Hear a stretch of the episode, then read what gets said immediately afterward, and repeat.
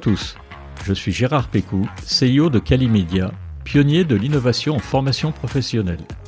Bienvenue sur Never Stop Learning, le podcast où nous accueillons des spécialistes en andragogie, psychologie cognitive et où nous abordons les technologies de pointe qui révolutionnent la formation. Bienvenue sur votre rendez-vous avec les leaders de l'apprentissage de demain. Bonjour et bienvenue à tous nos auditeurs. Nous vivons dans un monde en constante évolution. L'ère où l'on exerçait le même métier durant toute sa vie professionnelle est révolue. Les évolutions technologiques, économiques et sociétales bouleversent nos référentiels en termes de compétences. Et encore, je ne parle pas de l'intelligence artificielle. Alors, comment s'adapter à ces changements? Comment définir et développer ces nouvelles compétences qui diffèrent des capacités techniques apprises en salle de classe?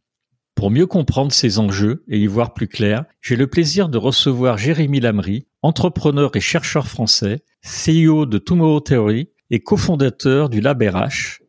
Jérémy est également l'auteur de plusieurs ouvrages, dont Les compétences du XXIe siècle et les défis des soft skills, disponibles aux éditions Duno, dont nous allons parler tout au long de cet épisode. Jérémy publie également toutes les deux semaines une newsletter qui se nomme Métavers RH et Organisation. Vous pouvez y accéder en vous abonnant sur LinkedIn à cette newsletter et je vous mettrai bien entendu le lien de la newsletter ainsi que les liens vers les trois ouvrages, puis il y en a un troisième dont nous parlerons aussi dans la zone commentaire. Bonjour Jérémy.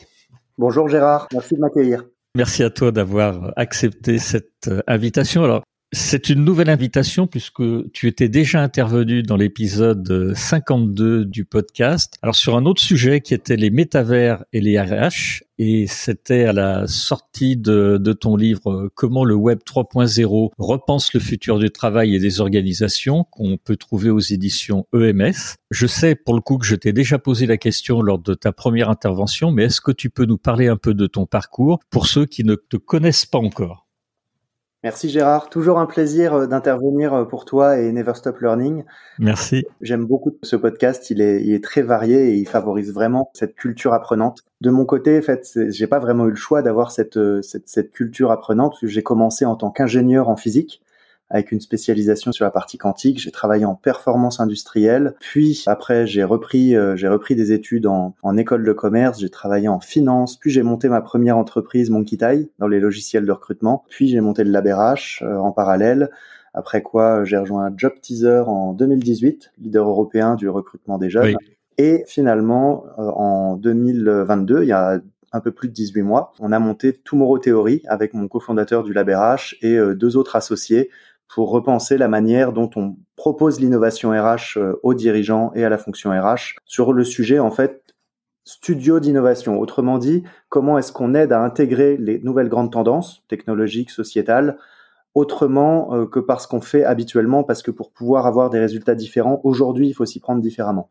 La manière d'attirer, de fidéliser, de développer les talents a profondément changé et elle a profondément changé parce que les usages d'aujourd'hui sont complètement différents de ce qu'on pouvait faire il y a 20 euh, ans ou même 10 ans. Alors effectivement, c'est euh, un vaste sujet et on va le, décortiquer. Ma première question, c'était quelle est ta vision de notre environnement actuel lorsqu'il s'agit de compétences? Tu viens de l'évoquer un tout petit peu. Si on adopte une, une vision justement ressources humaines, où est-ce qu'on en est? Alors, c'est assez intéressant parce que finalement, c'est des tendances qu'on peut voir arriver depuis assez euh, longtemps. Et quand je dis assez longtemps, c'est au début du 19e siècle. La Fondation Carnegie avait mené une étude sur l'évolution des compétences, justement, sur la manière dont les talents allaient évoluer avec la révolution industrielle. Et déjà à l'époque, il parlait d'une évolution vers des compétences peut-être moins techniques, puisque les compétences techniques allaient être prises par euh, les machines industrielles. Au même moment, on avait Maria Montessori qui disait un peu la même chose.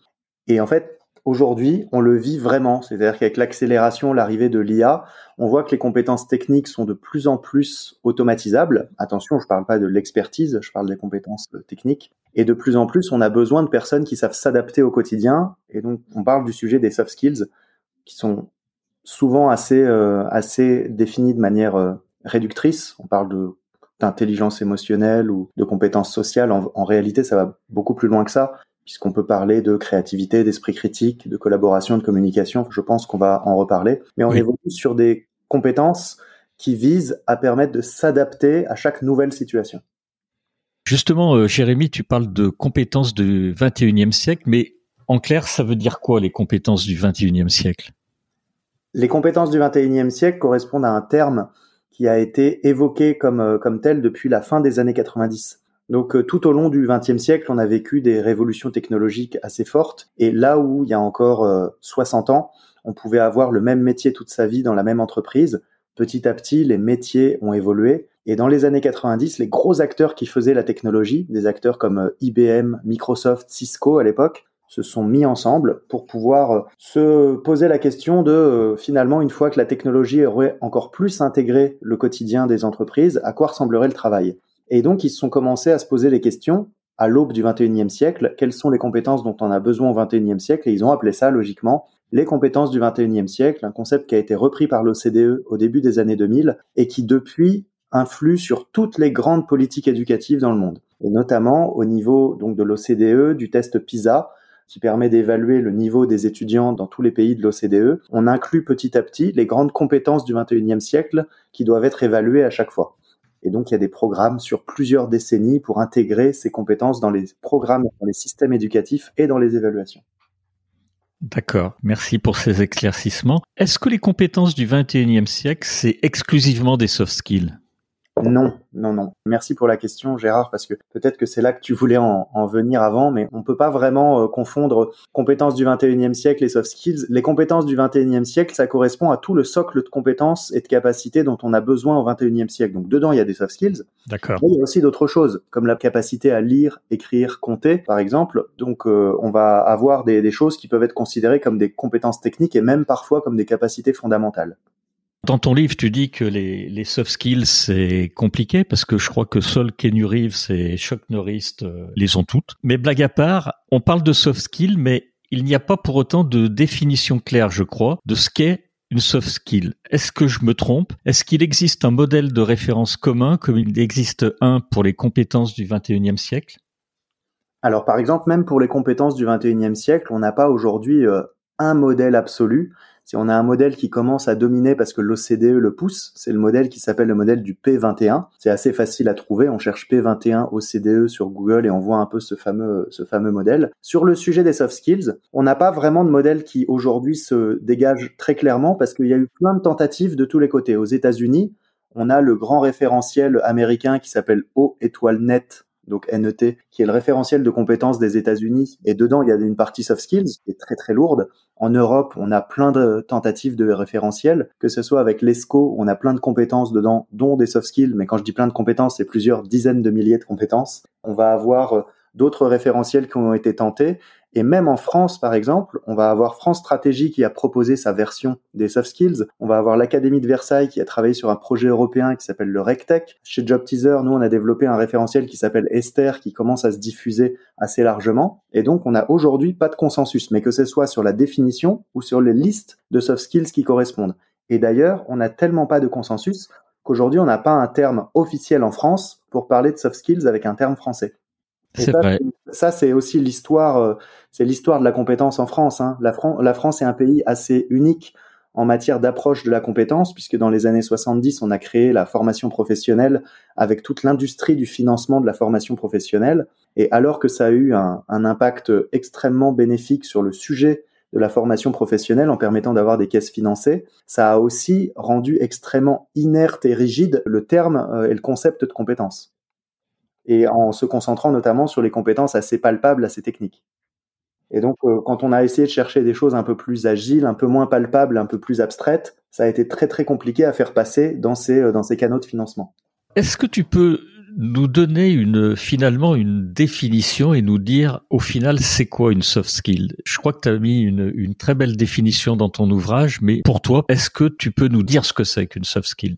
Alors, la définition aujourd'hui que j'adresse sur le sujet des soft skills, et on commence à se retrouver euh, à plusieurs autour de cette définition, c'est l'ensemble des capacités qui permettent d'apprendre, de réfléchir et d'interagir de manière adaptée dans un nouveau contexte.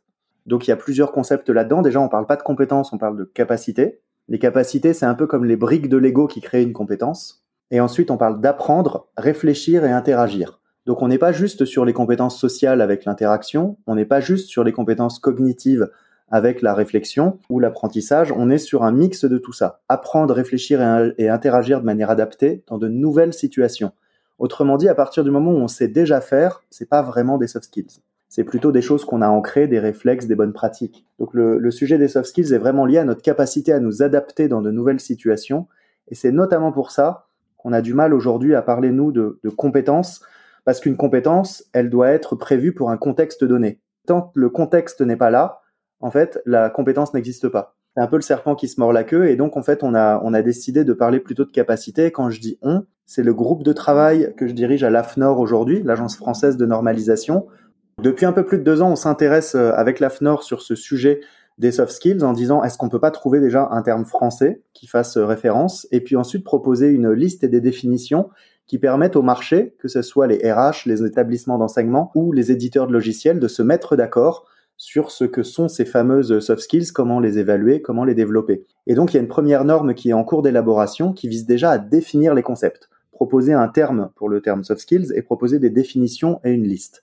Et par exemple, je viens un peu sur le terme qu'on est en train de retenir, on parlerait de capacité socio-cognitive ou d'habileté socio-cognitive. On est encore en débat sur la finalisation. Et donc capacité ou habileté socio-cognitive. Socio-cognitive parce qu'il y a une partie sociale émotionnelle et il y a une partie cognitive liée à la réflexion et l'apprentissage. Et donc dedans, on va retrouver des capacités qui sont euh, aussi larges que la créativité, l'esprit critique, la capacité à communiquer, la capacité à collaborer dans des situations diverses.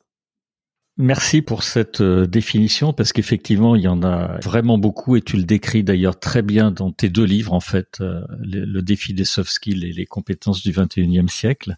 Dans ces modèles de compétences, on retrouve euh, effectivement des soft skills que tu représentes également avec un modèle spécifique, les 4 C. Tu en parlais énormément dans ton livre et tu indiques quelques pistes effectivement même pour les développer.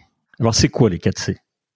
Alors les 4C, ça vient de ce fameux modèle des compétences du 21e siècle. Donc euh, le terme 4C, déjà, c'est un terme assez marketing hein, pour parler de créativité, esprit critique, qui se dit critical thinking en anglais, communication et collaboration. Donc la créativité, ça va être la capacité à trouver des idées originales et pertinentes pour un problème donné. L'esprit critique, ça va être la capacité à faire les bons liens au bon moment, donc penser la bonne chose au bon moment et non pas critiquer comme on aime faire en France. Donc c'est vraiment l'esprit critique au sens euh, de capacité à réfléchir de manière logique et posée et objective. Et après, communication et collaboration. Communication, la capacité à émettre et recevoir des messages de manière fidèle, donc capacité à échanger de manière positive et saine. Et collaboration, c'est la capacité à contribuer à un collectif pour atteindre un objectif qui n'est pas juste le sien, mais l'objectif du collectif, et aider les autres personnes à atteindre aussi cet objectif. Donc ça va plus loin que la coopération. On ne fait pas que contribuer pour un objectif, on va faire partie du collectif et s'assurer que l'objectif soit atteint. Donc ça, il y a beaucoup plus d'implications. En prenant un exemple qui peut être celui de la communication, mais bien évidemment tu peux en prendre un autre, comment on va les développer ces soft skills? Est-ce que d'abord on peut vraiment les développer ou est-ce que euh, il faut faire autrement? J'ai la conviction qu'on peut tous développer des soft skills et que c'est comme ça que l'humain est arrivé là où il en est aujourd'hui, par sa capacité d'adaptation. Donc ça, c'est pour moi un postulat de base. On peut tous développer des soft skills. En revanche, quand on parle des soft skills, il y a des choses qui font qu'on est euh, peut-être euh, plus ou moins à l'aise avec la capacité à les développer. Donc, par exemple, quand on va apprendre quelque chose quand on est enfant, bah, on a moins de croyances limitantes, on va avoir moins de blocages et ça va potentiellement être plus facile d'apprendre. Non pas parce qu'on a les neurones qui vont plus vite ou je ne sais pas quoi, mais parce que notre personnalité va moins nous bloquer. Quand on est adulte, on a l'impression de savoir déjà plein de choses. Il y a ce qu'on croit, il y a ce qu'on aime, il y a ce qu'on n'aime pas. Et tout ça, ça va faire des filtres qui peuvent empêcher l'information de rentrer. Donc en fait, quand on va aller parler de savoir s'adapter, ça va pas être juste notre, comme on peut dire, notre intelligence, notre vitesse de cerveau, notre quoi que ce soit. Ça va dépendre de plusieurs choses. Dans le cadre de mes activités de recherche, on a publié avec Todd Lubart, qui est un, un expert mondial sur le sujet des soft skills et de la créativité, on a publié un article où on explique en fait que les soft skills, les hard skills, tout ça, c'est un peu des concepts du XXe siècle où on avait besoin d'opposer les concepts.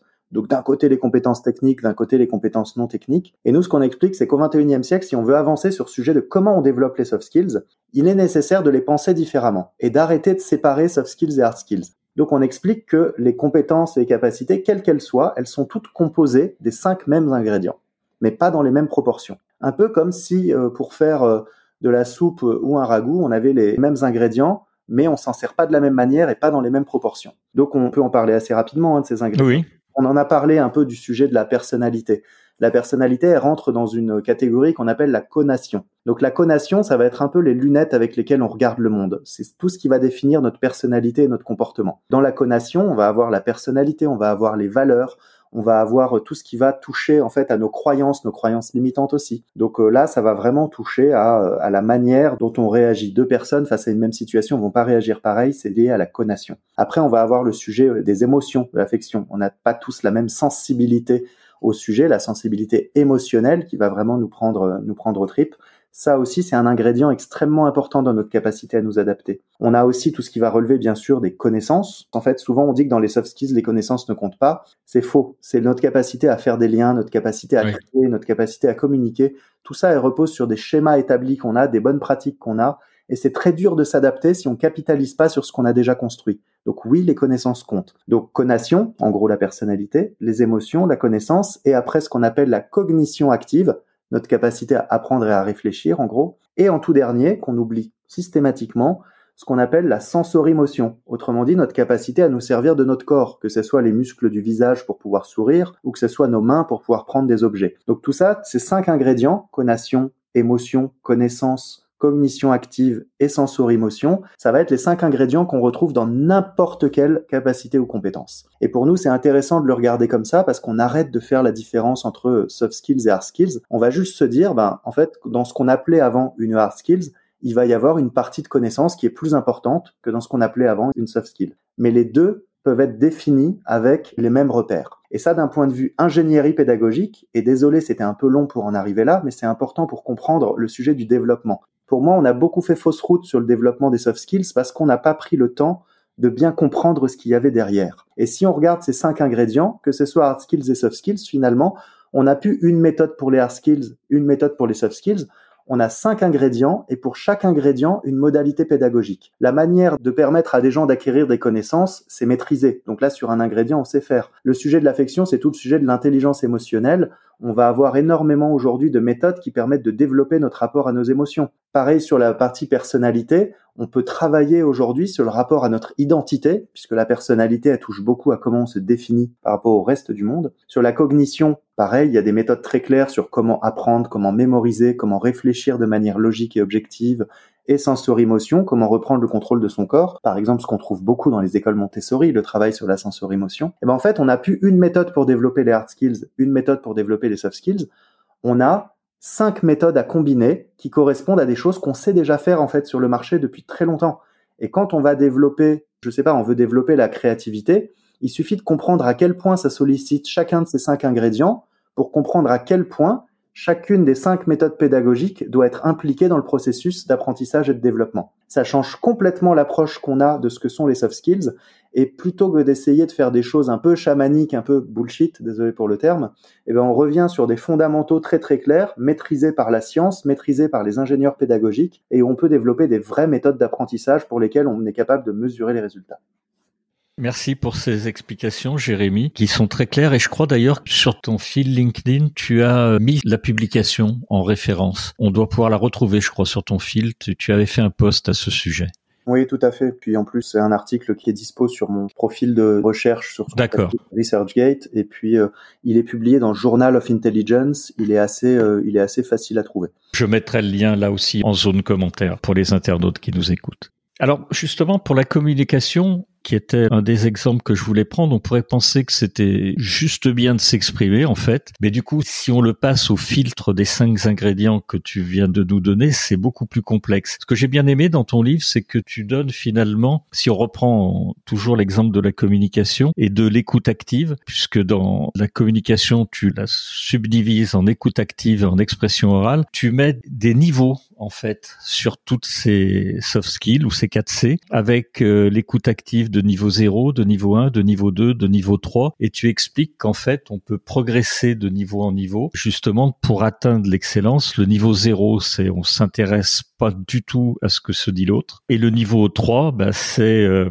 tout ce qui concerne le niveau 1, 2, et c'est comprendre et verbaliser en plus les sensations et le langage non verbal. Donc on peut finalement, euh, comme tu le disais en intro, euh, progresser sur les soft skills.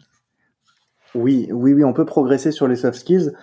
Et aujourd'hui, en fait, quand je rencontre des écoles ou des entreprises qui me disent je veux une méthode toute faite pour développer les soft skills, bah, ça va pas marcher parce que comme tu es en train de le dire, en fait, il y a plusieurs dimensions. Là, par exemple, on a parlé un peu de la composition fine, les fameux cinq ingrédients, mais il faut aussi voir que souvent, ce qu'on appelle une soft skill, ça va être une espèce de famille, un gros bloc qu'on a déjà besoin de découper pour pouvoir mieux le comprendre. Communication en tant que telle, c'est trop gros, ça veut tout dire. Il y a beaucoup de concepts. Donc effectivement, dans la communication, on a d'un côté l'écoute active, la capacité à bien recevoir l'info, et après la communication orale qui va être la capacité à bien envoyer l'info. Et après, il va y avoir même le mix des deux qui est comment on est capable de marier ces deux éléments-là de façon intelligente. Donc euh, il va y avoir beaucoup beaucoup de choses dedans et quand on va aller les, regarder les cinq ingrédients, c'est plus intéressant d'ailleurs de les regarder au niveau de ces deux composants que de le regarder au niveau de la grosse famille. Et après, donc on a le gros composant, enfin la grosse famille, on a les composants, on a les ingrédients, et après on a les niveaux. Et les niveaux, c'est se dire que euh, bah, développer la communication orale, par exemple, ou l'écoute active, ça veut pas dire la même chose et on n'a peut-être pas les mêmes attentes sur un profil junior que sur un grand leader d'entreprise ou des choses comme ça. Et donc évidemment, il faut séparer en niveaux parce que sinon, aussi bien pour l'évaluation que pour la formation, ça n'a pas beaucoup de sens. On ne développe pas quelque chose dans l'absolu. En faisant ça, on se retrouve aussi mieux dans le modèle qu'on connaît du développement des compétences, où ça va être progressif, granulaire et la complexité, aussi bien des modalités de développement que de l'utilisation de la compétence ou de la capacité va évoluer en fonction de tout un tas d'aspects. En fait, il faut savoir que c'est un sujet sur lequel on peut chercher tout ce qu'on veut dans la littérature scientifique. C'est un sujet sur lequel tout ça, en fait, c'est en train d'être posé. Quand on en parle comme ça, ça peut paraître assez logique, mais c'est des éléments qu'on est en train de construire dans la littérature scientifique en ce moment même. Quand j'ai publié le défi des soft skills avec Michel Barabel, Olivier Meyer et Todd Lubart, donc en juin 2022, le livre a été publié en juin 2022, ça veut dire qu'on l'a rendu en janvier 2022. En janvier 2022, on a parlé du modèle Esther avec les sous-capacités et les niveaux, et on commençait à émettre l'hypothèse que peut-être il y avait des ingrédients derrière. En mai 2023, donc presque un an et demi après avoir rendu ce bouquin, on a publié avec Todd ce modèle des ingrédients derrière les capacités. Et à chaque fois, en fait, on arrive à faire avancer l'état de l'art sur des choses qui n'étaient pas là avant. Donc là, on travaille ensuite sur la suite, comment développer des modalités pédagogiques très claires sur chacun des cinq ingrédients pour développer n'importe quel soft skill. Et là, dans un an, on devrait avoir des résultats. Mais tout ça, en fait, c'est de la construction. Et ouais, j'ai l'impression qu'à chaque fois que je parle du sujet euh, de six mois en six mois, il y a des nouvelles choses à dire pour faire avancer l'état de l'art. Et c'est un sujet, en fait, qui on est loin d'avoir fini pour avoir une maîtrise euh, réelle de ce que c'est. Tu viens de répondre à la question que je voulais te poser, c'est est-ce qu'il existe des expérimentations de développement des soft skills qui ont été effectuées? Bah, euh, Oui, en gros, c'est ce que tu viens de dire, c'est en cours. Non, non, mais c'est en cours et puis surtout, euh, je tiens à dire qu'il y a des milliers et des milliers de praticiens oui. qui travaillent le sujet et peut-être pas sous le même angle que nous. Et les approches se valent toutes aujourd'hui parce qu'il y a énormément de gens que ce soit dans l'éducation nationale, dans l'enseignement supérieur, au ministère du Travail, mais aussi au sein d'acteurs privés d'organismes de formation, il y a énormément de gens qui sont en train de travailler sur une approche des soft skills pour essayer de gérer le sujet parce qu'ils voient bien que c'est le sujet à maîtriser pour l'adaptabilité dans les années à venir. Des innovations et des expérimentations, il y en a dans tous les sens. Ce qu'on peut regretter, c'est qu'il n'y ait pas de compréhension commune de ce que ça veut dire soft skills. Donc parfois, en fait, on va travailler le sujet par le petit bout de la lorgnette. Parfois, on va travailler complètement autre chose. Et toutes ces expérimentations, malheureusement, on peut assez difficilement faire le parallèle entre elles parce que souvent, on parle pas de la même chose. On est d'accord que en France, dans les universités, on n'enseigne pas les soft skills. Moi, j'en ai jamais entendu parler dans mon parcours d'étudiant. Est-ce que tu penses que dans le cadre de la pédagogie traditionnelle en France, ça va évoluer pour donner de l'importance à l'enseignement des soft skills alors, il y a des choses qui commencent à bouger. Traditionnellement, en France, on est très fâché avec le sujet des soft skills. J'ai fait mes études il y a longtemps. Hein. Non, non, mais euh, mes études, je pense, il y a un peu moins longtemps, mais j'ai vécu des choses assez similaires. Que ce soit dans le primaire et le secondaire, ou que ce soit ensuite dans l'enseignement supérieur, on n'est pas vraiment un pays qui donne la place aux soft skills. On est un pays où on valorise beaucoup l'instruction, le savoir. Et en faisant ça, en fait, on place l'enseignant dans un rôle de sachant qui fait que lui-même n'a pas besoin de travailler sur ses soft skills, n'a pas besoin de créer une forme de proximité avec ses étudiants. C'est le sachant, au contraire, il crée de la distance. Vous avez un peu l'exemple typique du prof de fac, mais aussi les enseignants. Dans des contextes en plus, dans par exemple le secondaire, qui deviennent de plus en plus difficiles. Donc euh, c'est de plus en plus difficile d'avoir l'attention des jeunes euh, à l'école. Et donc, en fait, on arrive sur des sujets où on voit bien que le développement des soft skills est nécessaire, mais l'éducation nationale a besoin de maîtriser une philosophie et une politique d'enseignement. Et donc, il y a énormément d'enseignants qui essayent de faire des choses par eux-mêmes, mais c'est pas tellement le système que des individualités qui, eux, essayent de changer les modalités. Et malheureusement, ça arrive encore trop souvent qu'ils se fassent retoquer, rattraper par euh, l'éducation nationale parce que ça correspond pas encore à la philosophie du système. Donc il faut savoir que l'éducation nationale fait énormément d'expérimentation dans tous les sens et en permanence. C'est des choses qui vont probablement finir par déployer, par aller dans le bon sens. Aujourd'hui, on a quand même un problème de fond qui est lié à la manière dont on enseigne. Rien que le fait qu'il y ait des matières rend extrêmement compliqué la pensée systémique qui va permettre d'aller vers une logique plus fluide de pensée, d'apprentissage, d'interaction. On est dans des logiques extrêmement descendantes encore. Le prof fait cours, il faut apprendre le cours. On n'est pas assez dans des logiques de projet systématiquement qui favorisent l'interaction, qui favorisent la capacité à se poser des questions, à réfléchir. Tant qu'on devra apprendre des cours, que ce soit en primaire, secondaire ou tertiaire, tant que le, le gros du sujet consistera à apprendre des cours et non pas à apprendre à apprendre, ce sera extrêmement compliqué d'évoluer sur les soft skills. On peut penser à des modèles comme la Finlande ou comme Singapour qui ont complètement repensé leur système éducatif. Il y a des bons côtés, il y a des côtés euh, moins intéressants, mais ce qui est sûr, c'est que ces pays ont développé une capacité à développer les soft skills bien plus forte que la nôtre, et ça, ça passe déjà par la posture de l'enseignant. Je suis complètement d'accord avec tout ce que tu viens de dire. Et je pense qu'on a effectivement beaucoup à faire. Justement, dans le marché professionnel, si quelqu'un veut développer, on en est où sur le développement des soft skills? On a parlé de l'université, du collège, du lycée, mais... Dans 95% des cas, aujourd'hui, c'est bullshit. D'accord. Dans le privé. Pourquoi? Parce que c'est un concept qui vend bien. Et euh, très souvent, on va avoir des organismes de formation très traditionnels qui vont vous proposer des formations à la créativité ou à la communication dans une salle de classe en descendant avec euh, un peu d'interaction. Et comme on l'a vu tout à l'heure, c'est pas comme ça que les soft skills fonctionnent.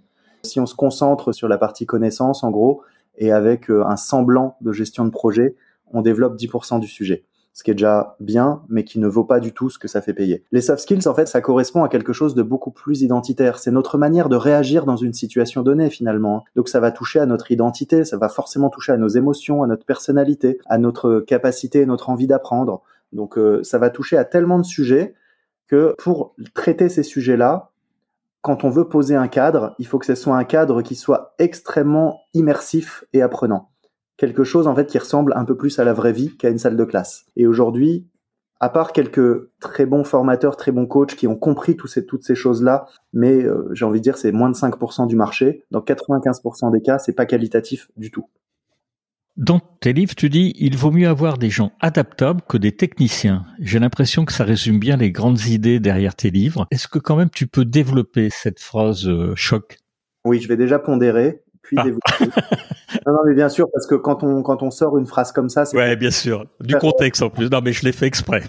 et, euh, et, en aucun cas, par exemple, bien sûr, je souhaiterais qu'on se passe de techniciens. On a besoin d'experts. On a besoin d'experts. On a besoin de gens qui maîtrisent leur sujet. En revanche, ce que j'essaye de dire avec cette phrase, c'est que demain, entre deux techniciens, on prendra celui qui est le plus adaptable. Ouais, clairement. C'est évident. Donc l'expertise compte toujours et j'espère qu'elle comptera pendant encore longtemps parce que quand on recrute un développeur, quand on recrute n'importe quel type de profil, on veut qu'il fasse le boulot pour lequel on l'embauche. Et ce boulot implique une expertise. Donc on a besoin de gens qui savent apprendre vite, mais on a besoin de gens qui soit qui ont déjà une expertise, soit qui sont capables de l'acquérir vite. L'expertise reste au centre de ce que veut dire le travail. En revanche, cette notion de travail, elle change en continu, elle change en permanence, et quelqu'un qui arrive avec un savoir-faire donné, mais qui n'est pas capable de le faire évoluer, il va être utile quelques mois, quelques années, mais il ne sera pas suffisamment utile pour créer de la valeur sur le long terme dans l'entreprise. Et au-delà de ça, même au quotidien aujourd'hui, il y a tellement de contextes différents à gérer que si on sait juste appliquer sa solution, son savoir-faire dans un contexte donné, on va être très vite dépassé, on va très vite faire des bêtises. Maintenant qu'on est malheureusement au bout de cet épisode, je voudrais encore te poser deux questions. J'avoue que j'ai pas vu le temps passer. Mais j'aimerais qu'on aborde un vaste sujet qui d'ailleurs pourrait faire l'objet d'un épisode entier. Mais je voudrais avoir ton avis sur l'IA. Pour le coup, je sais que tu t'y intéresses beaucoup. Tu as même sorti un livre très récemment qui s'intitule Travailler à l'ère des IA génératives, qui est copublié avec Aurora Silver et Gaspard Tertet. Je voudrais déjà que tu nous dises qui est Aurora Silver parce que c'est pas tout à fait anecdotique. Et l'IA, pour toi, c'est une opportunité ou un calvaire pour les compétences du 21e siècle? Mais parle-nous d'abord d'Aurora Silver. Je voudrais bien savoir qui c'est, Aurora. Enfin, moi, je le sais. J'ai lu le livre effectivement, quand on a voulu écrire Travailler à l'ère des IA génératives, donc les éditions EMS ont été d'accord de gérer ce projet avec nous et de prendre un, risque, puisque quand on l'a écrit avec Gaspard Tertré, donc Gaspard Tertré, c'est le directeur technique de Tomorrow Theory et mon cofondateur, on a voulu avoir une approche un peu innovante. Et on s'est dit, bah, on va écrire le bouquin finalement. Quoi de mieux pour un bouquin qui s'appelle Travailler à l'ère des IA génératives que de l'écrire avec une IA générative? Et donc, on a écrit le bouquin en cinq jours avec une IA générative, avec GPT, donc à l'époque GPT 3.5, et on a demandé à l'IA de se créer une identité. Et donc, cette identité, c'est Aurora Silver. Donc, le troisième auteur du livre, c'est en fait chat. C'est ChatGPT. Voilà, ChatGPT, puisque le bouquin a été écrit à plus de 85% euh, par l'IA. Donc nous, on a coordonné le projet, bien sûr, mais la création des contenus dans plus de 85% du livre, elle est liée à l'IA. On a fait le plan du bouquin grâce à l'IA. Après, il y a des méthodes. Et dans ce livre, on explique justement en une quinzaine de pages le protocole complet d'écriture de ce livre. On a expliqué étape par étape comment on s'y est pris pour écrire un livre académique en cinq jours. C'est assez surprenant. C'est ce que j'allais dire. Alors, c'est même euh, surprenant et bluffant parce que pour le coup, j'ai, lu le livre. Vous avez eu l'honnêteté de dire que vous l'aviez fait avec ChatGPT 3.5. Mais si on le sait pas, en fait, euh, moi, je défie quiconque de savoir que ça a été écrit par euh, Gaspard Tertrais, toi et ChatGPT. C'est vraiment super bien fait. Merci. Hein. Et avant d'arriver à nous lancer dans ce projet, les IA génératives, on les utilise depuis presque deux ans. Donc, c'est des versions inférieures au départ. Et il y avait plusieurs milliers d'heures de pratique de l'outil. Et donc, ça nous a beaucoup aidé aussi à obtenir ce qu'on voulait dans les, les réponses, euh, dans les réponses proposées par l'IA. J'imagine que les prompts, euh, certains prompts devaient être costauds là pour générer un tel travail. Ouais, ouais, ouais, ouais le prompt et puis surtout la, la logique. Oui, la logique, bien sûr. En fait, pour faire très très simple, quand on fait ce genre de travail, on pose la problématique, on travaille la problématique avec l'IA. Une fois qu'on a la problématique, on génère le plan du bouquin et on le génère de manière si fine en allant jusque en quatre sous-niveaux, 1.1.1.1, de sorte que à l'échelle d'un livre, ce sous-niveau, ça correspond à une page de texte à peu près, une page, une page de texte. Et là, ça devient très facile à écrire. Je vais revenir à ma seconde question, du coup. L'IA pour toi, opportunité ou un calvaire pour les compétences du 21e siècle? Ça dépend pour qui. Ça dépend, ça dépend pour qui. pour moi, c'est pour, pour moi en fait, c'est euh, c'est-à-dire que si on le prend d'un point de vue individuel, potentiellement à court et moyen terme, c'est une opportunité. C'est une opportunité de repenser la manière dont on travaille. C'est une opportunité pour plusieurs emplois. Ça va permettre à des personnes qui ne sont pas expertes d'un sujet d'entrer dans des sujets. Je pense qu'il y a tout un tas de métiers qui aujourd'hui ne sont pas accessibles parce que euh, ça demande une capacité de production intellectuelle. Et à partir du moment où on va savoir utiliser correctement les IA, ça va donner accès à ces métiers. Je prends un exemple tout bête, le métier du content management, capacité à rédiger des contenus. Mm-hmm. Aujourd'hui, les gens qui se lancent en tant que content manager, c'est des gens qui savent écrire des gens qui ont l'habitude d'écrire, qui savent trouver des angles sur des sujets, ben demain, n'importe qui peut être content manager et avec un peu de pratique et quelques bonnes pratiques peut devenir un très bon content manager grâce aux IA. Ça fait grincer des dents quand je dis ça, puisque les content managers ne veulent pas l'entendre. C'est une réalité.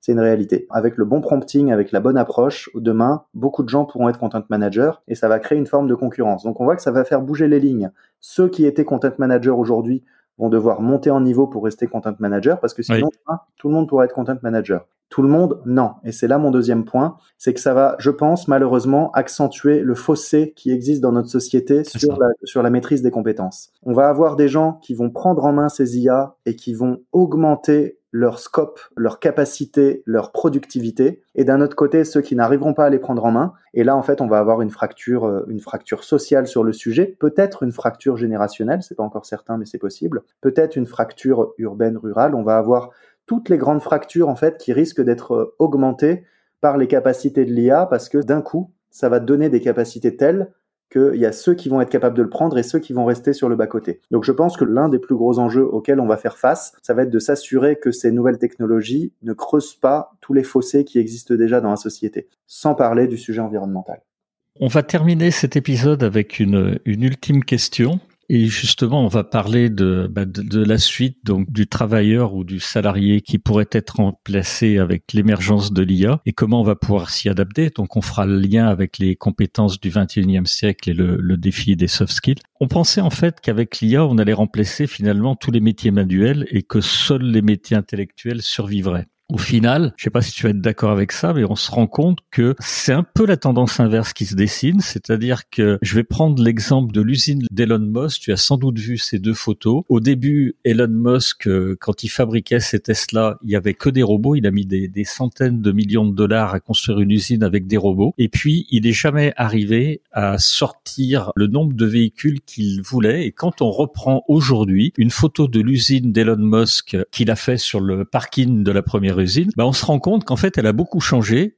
Il a enlevé tous les robots et il y a plein d'humains qui sont là, d'où cette tendance peut-être inverse qui se décide. On a le même exemple avec Amazon, où en fait il y a beaucoup de robots, mais il y a aussi beaucoup d'humains alors qu'on avait dit que ça serait les robots. Est-ce que tu penses donc que sur les métiers manuels ou sur les métiers intellectuels, parce qu'il y a aussi beaucoup de métiers intellectuels qui vont être disruptés ou qui possiblement vont être disruptés, parce que là on est à ChatGPT 4 et ils annoncent ChatGPT 5. Il y a beaucoup d'autres IA génératives qui commencent à émerger. Il y a Bard, celle de Microsoft, etc. Mais il y en a bien d'autres encore. Est-ce que tu penses donc que ces soft skills vont nous permettre de contrer cette problématique et qu'il va falloir s'adapter finalement en travaillant avec les IA et finalement ces soft skills plus IA plus l'humain qui vont être euh, le travailleur du futur finalement.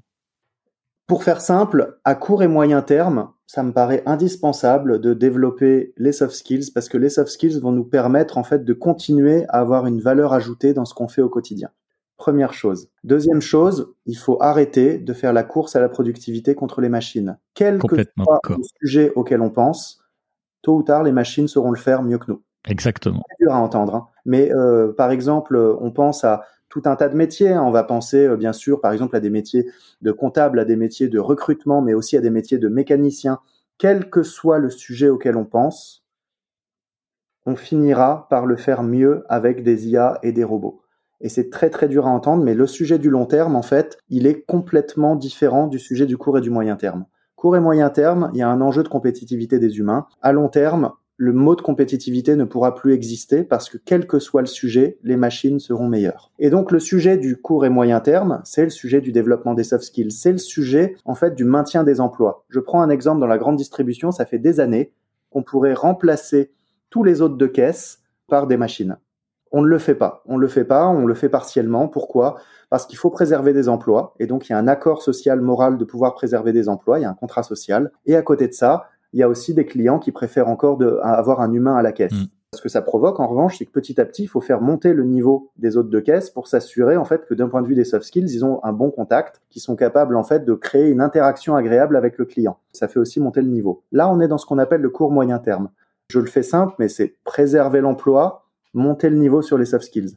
À long terme, on est sur autre chose. À long terme, on est sur qu'est-ce que ça veut dire travailler. Et j'ai une conviction assez forte sur le sujet, c'est que euh, au milieu du 19e siècle, quand le tracteur est arrivé, on a fait en une heure avec une personne ce qu'on faisait avant avec 50 personnes en 8 heures. Un rapport de productivité de 400. Ça a dû détruire énormément d'emplois dans le secteur primaire. Sauf que ces innovations ont ouvert le secteur secondaire, l'industrie. Donc on a eu un déversement des emplois. Et donc les emplois détruits dans le secteur primaire ont été créés presque en plus grand nombre dans le secteur secondaire, ce qui était bien puisque la population grandissait. Et en fait, quand on dans les années 50 jusque dans les années 70, on a eu une autre transformation, l'arrivée de l'informatique, la désindustrialisation et l'arrivée d'une société de services.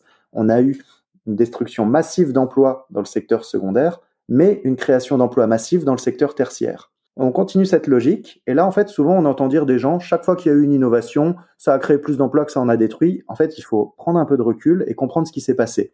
Primaire vers secondaire, secondaire vers tertiaire. Aujourd'hui, on arrive sur des innovations avec l'IA qui sont capables, en fait, potentiellement de détruire énormément d'emplois du secteur tertiaire, sans compter qu'ils vont être capables de finir le boulot sur le secondaire et sur le primaire. Qu'est-ce que ça implique ça? Ça impliquerait en fait un secteur quaternaire. C'est ce que voudrait la logique et c'est ce qui est théorisé depuis les années 70 le besoin de penser le secteur quaternaire pour permettre à l'humanité de continuer à avoir une euh, vision sociétale qui soit une vision cohérente et qui soit pas une vision destructrice. Et donc pour pouvoir faire ça, en fait, il faut penser ce qu'est le secteur quaternaire. Donc une fois qu'on a fait les besoins primaires de l'agriculture, l'industrie et les services, qu'est-ce qui nous reste? Il nous reste l'économie de la connaissance et du partage. C'est ça, ouais.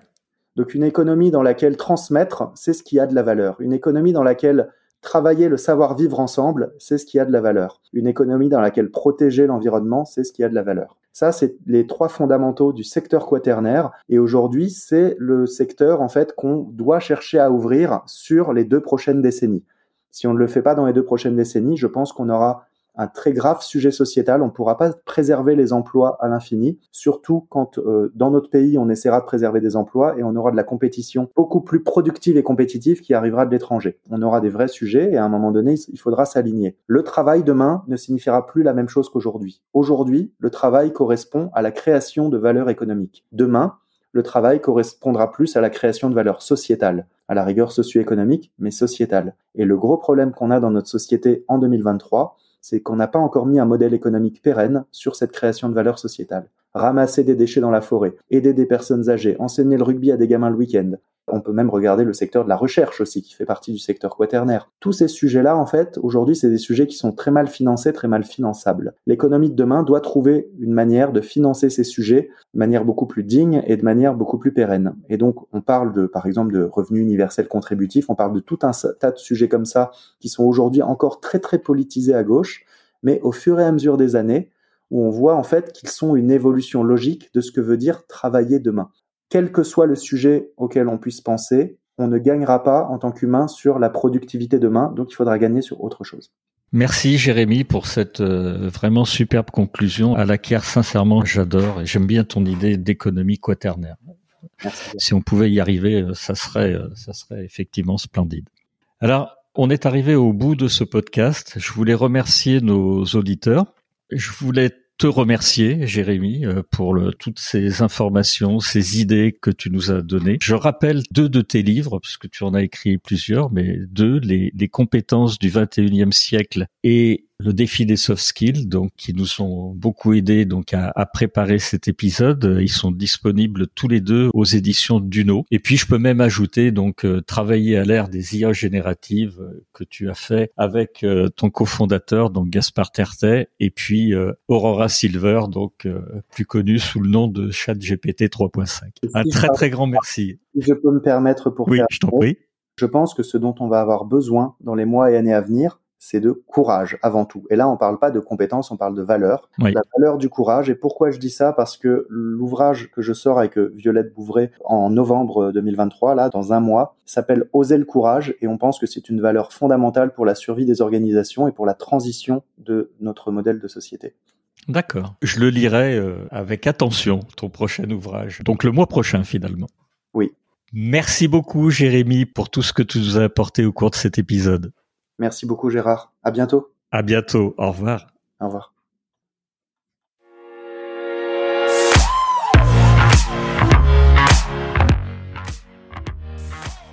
Merci de nous avoir accompagnés jusqu'au bout de cet épisode. Si vous l'avez aimé, partagez l'épisode et laissez-nous une bonne note suivie d'un commentaire pour nous aider à nous propulser dans les classements. Je suis Gérard Pécou, CEO de Calimedia et si vous recherchez des solutions innovantes en e-learning, visitez calimedia.fr. Notre équipe sera ravie de vous guider. Retrouvez-nous pour le prochain épisode de Never Stop Learning pour qu'ensemble, nous ne cessions jamais d'apprendre.